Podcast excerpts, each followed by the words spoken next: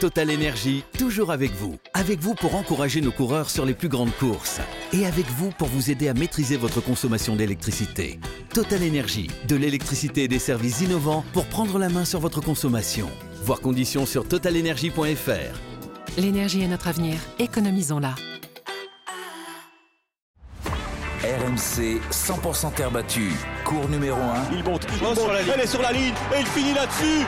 Immense champion, il en jette sa raquette, il ne croit pas ses yeux. Rafa Nadal. Superbe Marie Pierce. Elle avait les armes et en tout cas le talent pour s'imposer. Elle l'a fait de bien belle façon. C'est fait, c'est fait. Roger. Incroyable. Bravo Roger, un genou sur la terre. Et bien voilà,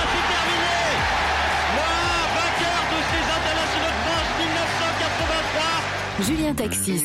Salut à tous, bienvenue dans cours numéro 1, votre podcast passé en mode quotidienne pendant toute la quinzaine ici à Roland Garros. On va bien évidemment euh, vous parler de ce choc qui nous attend vendredi, cette météorite prévue à Roland Garros, ce duel entre euh, Carlos Alcaraz et Novak Djokovic. Mais on ne pouvait pas démarrer sans vous parler des demi-finales du tableau féminin. On connaît l'affiche de la finale samedi. Eric Salio est là pour ce podcast. Salut Eric. Salut à tous.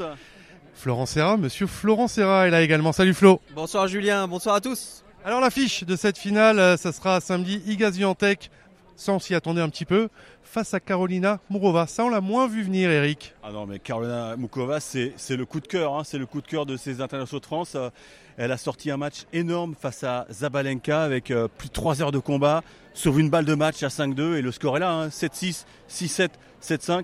C'est un pur plaisir de, de, voir cette chèque évoluer parce que je l'ai dit dans mes directs, euh, dans le Moscato Show, il me prenait pour un barjo, mais c'est un peu la Federer au féminin.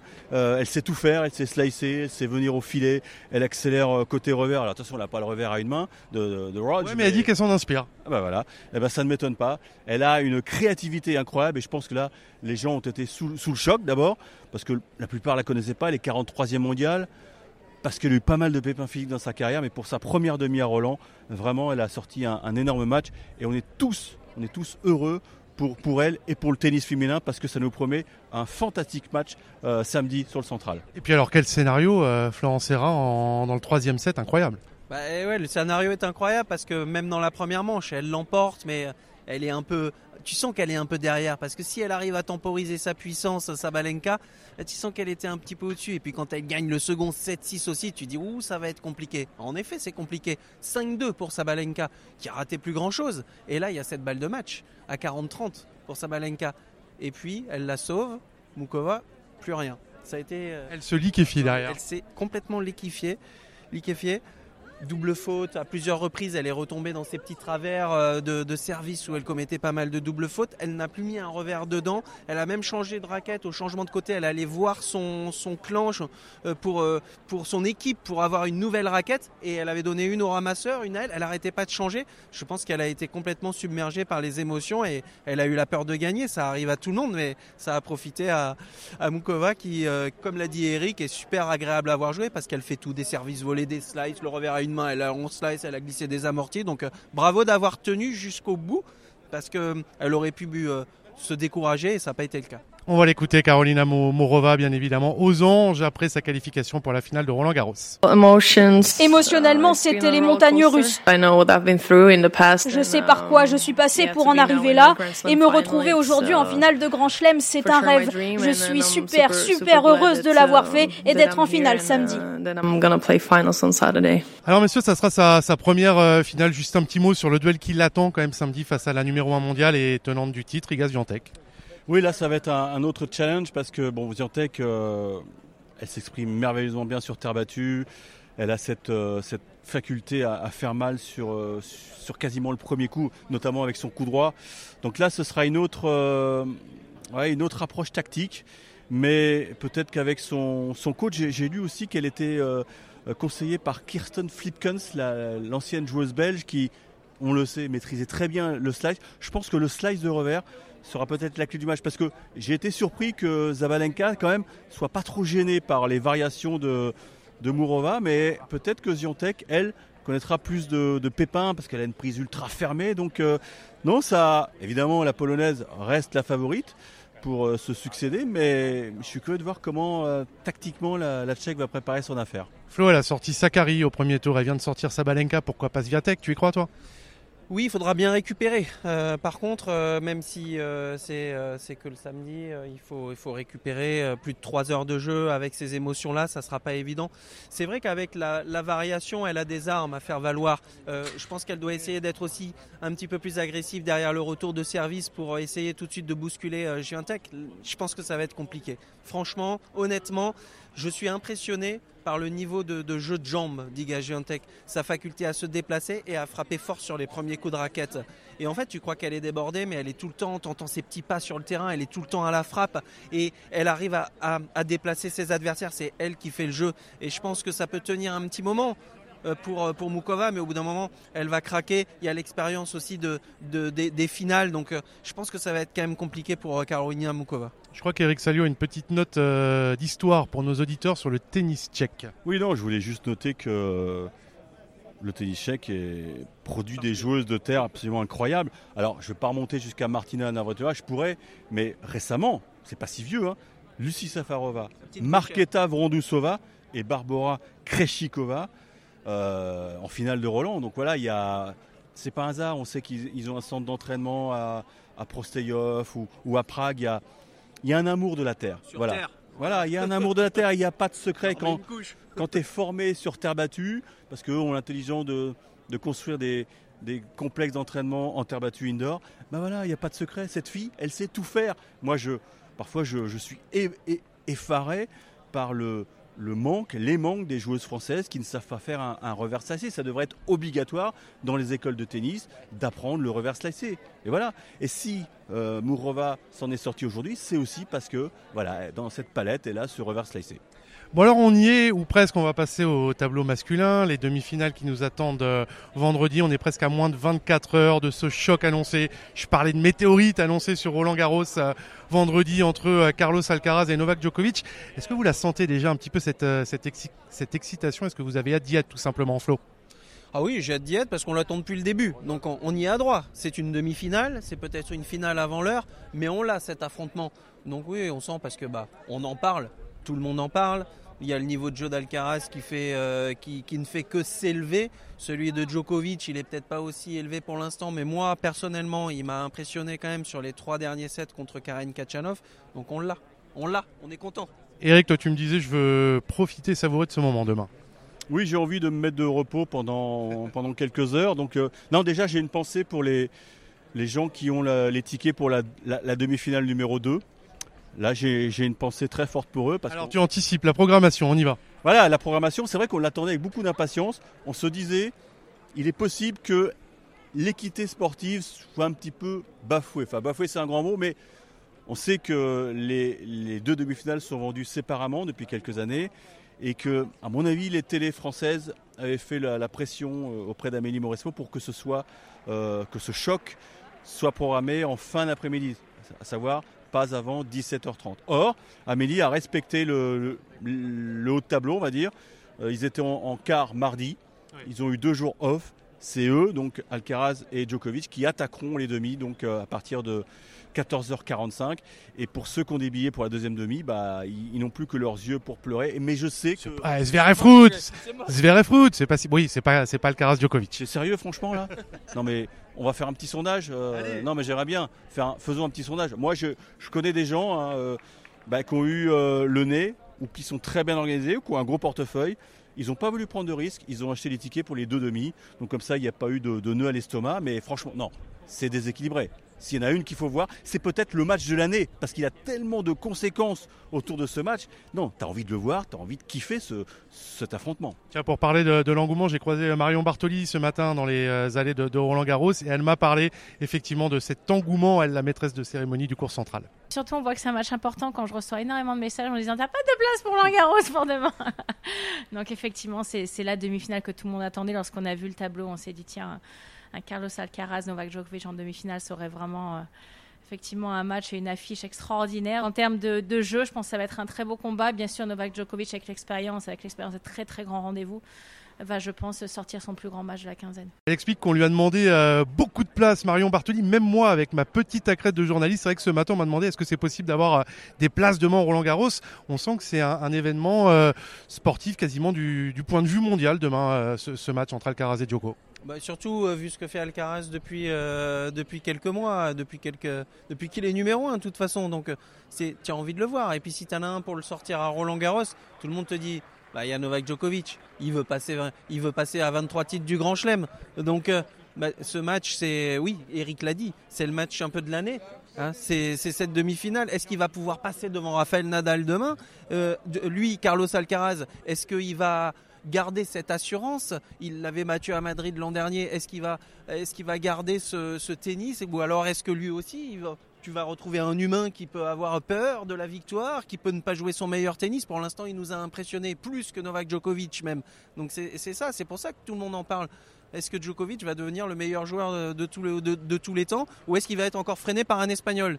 Un autre Est-ce que c'est l'expression un petit peu cliché, mais la finale avant la lettre? On, se dit euh, que le vainqueur demain ira forcément soulever le, trophée dimanche, Eric. C'est marrant parce que euh, quand on avait fait les paris RMC euh, avec Christophe Payet il y a quoi, une dizaine de jours, il y avait cette question et je lui avais dit non, non, parce qu'on peut avoir un scénario incroyable, à savoir un affrontement de 4-5 heures euh, qui laisserait des traces dans les organismes du vainqueur et auquel cas peut-être que le lauréat de la deuxième demi pourrait récupérer les, les morceaux cassés.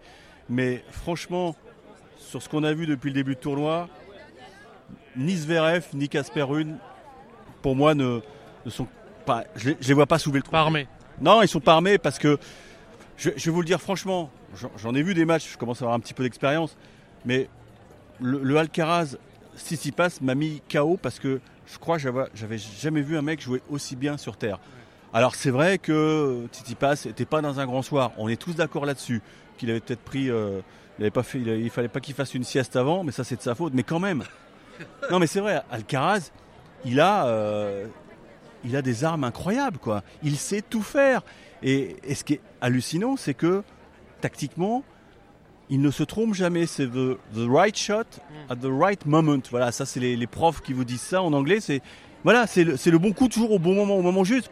C'est ça qui est, qui est incroyable, ce mec. Et puis, et puis même s'il joue 4h30 ou 5h, tu crois que le mec, il s'est préparé comment pour il a un jour de repos après, mais moi je suis sûr que la dose, il est capable de l'encaisser parce que pour jouer 5 heures sur le cours, il a fait 8 heures. Puis le gars, il est allé courir le matin, il a fait son physique, il a enchaîné les sparring, il a enchaîné, il en a enchaîné 3 dans l'après-midi et il a préparé Roland comme ça. Et puis après, il y a eu quand même ses Masters 1000 aussi sur terre battue où il est monté en puissance, il a fait des matchs. Mais même entre ces matchs-là, ces gars-là, ils, ils bossent. Et c'est pour ça qu'ils tiennent longtemps. Donc même si on a un affrontement, et puis les jeunes exactement, et même si on a un, affrontement de 4h30, 5h, je suis sûr que un peu plus peut-être pour Alcaraz maintenant, mais je suis sûr qu'il sera prêt pour la finale. Vous, vous me parlez de Carlos Alcaraz, moi j'ai envie d'écouter Novak Djokovic, son sentiment justement sur cette demi-finale et ce duel face à Carlos Alcaraz. On s'est joué qu'une seule fois, c'était à Madrid l'an dernier. 7-6 pour lui dans le tie-break du troisième set. Mais nous y sommes, c'est le match que tout le monde voulait voir et c'est incontestablement le plus gros challenge dans ce tournoi pour moi. Si vous voulez être le meilleur, il faut battre les meilleurs. C'est définitivement le joueur à battre ici. J'ai hâte d'y être. Alors ce qui est assez drôle, c'est qu'il y a eu à peu près les mêmes propos lorsqu'on les a interrogés après leur victoire en quart de finale sur l'un et sur l'autre. Euh, il faut battre bien évidemment le meilleur pour être le meilleur et on a hâte d'y être. Moi j'ai la sensation qu'ils sont un petit peu aussi euh, en mission par rapport à ce rendez-vous parce que Federer est parti, parce que Nadal est absent et qu'ils ont envie d'offrir le match de la quinzaine, voire le match de légende. Non mais de toute façon, euh, Djokovic s'est toujours nourri de, des adversités. Euh, quand il y avait Federer et Nadal, il voulait les dégommer. Donc là, il s'attendait peut-être pas à ce que un mec arrive aussi vite et qu'il soit aussi fort. Donc le challenge, il, ouais, il, a, même pas le temps de souffler, quoi, parce que c'est vrai que en début de tournoi, il avait été interrogé sur l'absence de Rafa. Il dit oui, c'est une partie de moi qui est, partie. Ouais, bon, euh, il était aussi content que le gaucher soit pas là. Coup d'envoi. Maintenant, euh, il faut aller au charbon. Et moi, je, je me demande comment il a réagi quand même euh, quand la programmation est tombée, parce que on annonce de fortes chaleurs ce vendredi. 30 degrés demain. on sait que le livre d'Alcaraz, il est impressionnant. donc la, la, balle va gicler, un peu comme peut-être les mêmes conditions qu'à Madrid l'an passé, euh, même si bon l'altitude, euh, c'est vraiment un élément, euh, ouais, c'est un élément qui, amplifie la vitesse de balle. Mais je pense que au sein de leur équipe, là, peut-être ils ont un petit peu accusé le coup. Parce que le cagnard, il aime pas. Donc ça va gicler.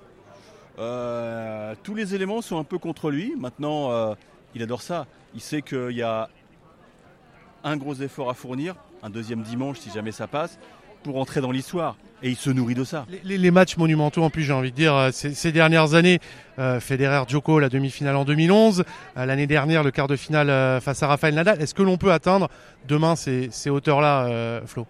On peut l'atteindre, mais j'ai envie de dire, ça va dépendre du début de match de Novak Djokovic. S'il démarre comme il a fait contre Karen Kachanov, je pense que l'Espagnol ne le laissera pas revenir, lui. Karen Kachanov l'a laissé, il a baissé de pied et, Alcaraz ne, baissera pas.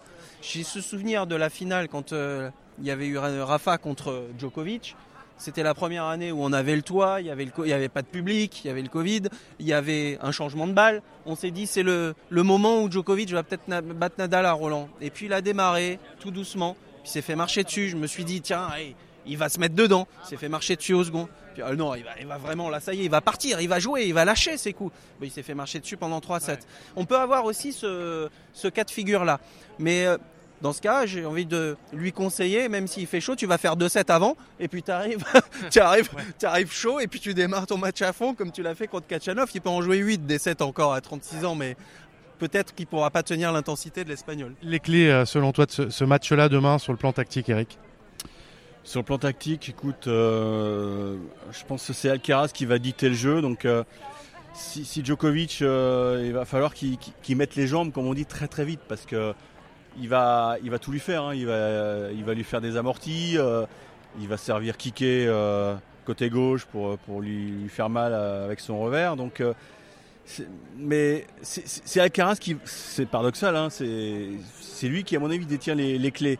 Maintenant, on va peut-être écouter Guy Forger parce que Guy Forger, il, a, il est admiratif d'Alcaraz, mais écoutez-le bien, il y a un bémol à la fin. Alcaraz est peut-être plus complet techniquement qu'elle était Rafa au même âge. Il a un tennis beaucoup plus agressif, beaucoup plus offensif, donc il commet plus d'erreurs, mais il est peut-être un petit peu moins solide au même âge, donc il y aura peut-être un peu plus de déchets. J'ai l'impression de voir la Red Bull de Verstappen, quoi. Il est, euh, la voiture est incroyable, elle est pilotée par un pilote hors norme. Après, il faut pas passer trop vite dans la courbe. Si tu la courbe, il faut la passer à 200, à 210, tu vas dans le mur. C'est apprendre à piloter une voiture qui est extraordinaire. Voilà, donc ça c'est intéressant parce que Guy Forger il adore la Formule 1, donc euh, Flo, tu l'as écouté. Donc pour euh, Guy Forger, Alcaraz, c'est Verstappen. Alors je te pose la question, Djokovic, c'est qui alors? Bah, écoute, moi j'ai un pilote de j'ai un pilote de Ferrari, un ancien aussi. Euh, un mec euh, solide, sept fois champion du monde, vous avez ah. peut-être trouvé. Mais un peu un but de sa personne quand on le regarde, tu vois, qui, est capable de jouer de l'épaule un peu. Un certain Michael. Michael Schumacher. Hein, peut-être pas forcément vu tout le temps euh, bien du, bon public, qui est capable d'aller le titier, qui est capable de rentrer dans sa tête, qui est peut-être capable de le faire déjouer et euh, qui est peut-être capable de le faire exploser aussi, parce qu'on sait que Alcaraz parfois il veut trop en faire. Et donc bon, je pense qu'il va pas se laisser faire comme ça. Donc on va avoir un bel affrontement, une belle course demain, Eric, non? C'est marrant parce que tu penses à Schumacher. Moi, je j'avais pensé aussi à Alain Prost, le professeur. Ouais, sur le côté tacticien, le mec qui se trompe jamais, euh, un peu comme Alcaraz, et l'expérience, quoi. L'expérience. Euh, pas assez. Euh, ah, peut-être. moi, moi, ça peut faire un bon titre hein, de, notre chronique. Hein. Allez, c'est vendu. Non, mais vous me parlez d'expérience. Si on regarde les chiffres, alors au-delà des 22 grands chelems euh, de Novak Djokovic, 45e demi-finale demain en grand chelem. Ça ne sera que la deuxième de Carlos Alcaraz et la première à Roland. Oui, non, mais c'est ça. Euh, c'est vrai qu'il nous a tous bluffés, impressionnés contre Tsitsipas, mais les matchs se ressemblent jamais. Et, et je pense que Djokovic, il est prévenu. Et quand il va rentrer sur le cours, il va bomber le torse, il va lever les, yeux vers le ciel, vers le central. Et c'est moi le patron, j'en ai 22, lui il en a qu'un petit. Ah ok, il est fort, il a les biscottos, mais moi aussi j'ai des trucs à vous, présenter. Donc non, je pense que ça peut être un sommet de tennis.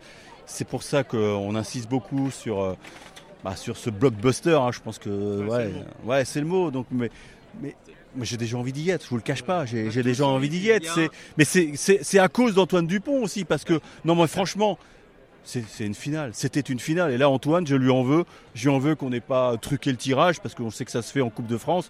Les boules chaudes, les boules froides. Le numéro 3 ne devait pas sortir tout de suite. Voilà. C'est aussi simple que ça. Désolé, Antoine. Tiens, Flo, euh, tu nous parlais tout à l'heure de la première et seule confrontation qu'il y a eu entre les deux. C'était l'année dernière, demi-finale à Madrid. Ça s'était terminé à 7-6, euh, troisième set, victoire Alcaraz. Plus de 3h30 de, de jeu. Alors, ça sera peut-être un mini avantage psychologique pour Alcaraz. En tous les cas, c'était déjà une belle promesse. Ah, c'était un super match justement, mais après euh, on avait eu Novak Djokovic aussi euh, qui n'avait pas pu jouer euh, tous les tournois aux États-Unis avec le Covid parce que qu'est-ce qu'on a voulu faire après ce match? Qu'est-ce qu'on a voulu dire? On avait dit mais on, veut revoir on veut revoir ça, on veut revoir Alcaraz contre Nadal, contre Djokovic, ces matchs, ces matchs-là.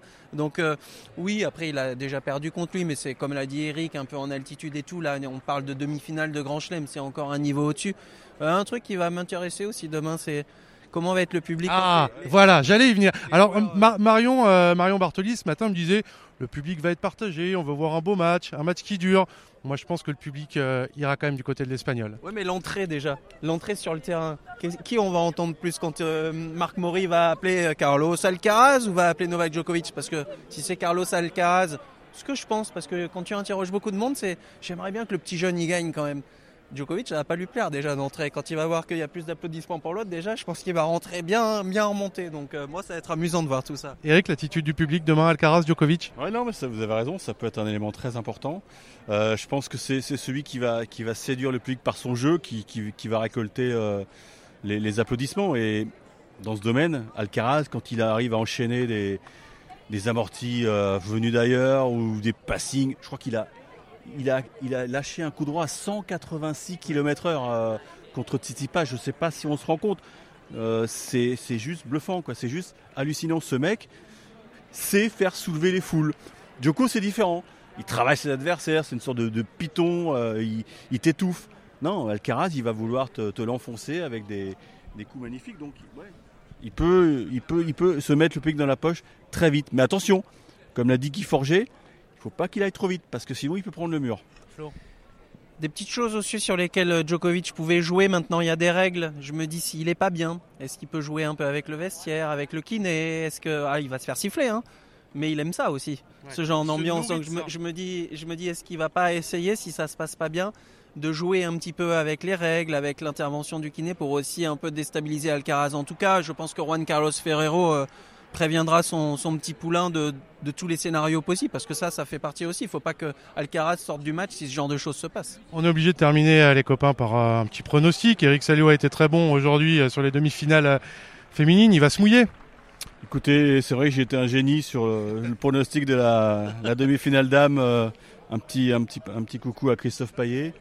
je mettrai Alcaraz en 4. Flo. Il retourne sa veste. Au début, c'était pas notre prono, Eric. Je pensais qu'on allait rester solidaire jusqu'au bout. Ça va être compliqué. Euh, en effet, le niveau de jeu d'Alcaraz est en train de monter. Et euh, je suis plus aussi serein qu'au début. Vraiment. Mais je vais rester sur Novak Djokovic. Euh, en 4-7. Donc. Oh, j'allais dire, j'allais dire pareil, mais je vais dire en 5 pour pas faire pareil.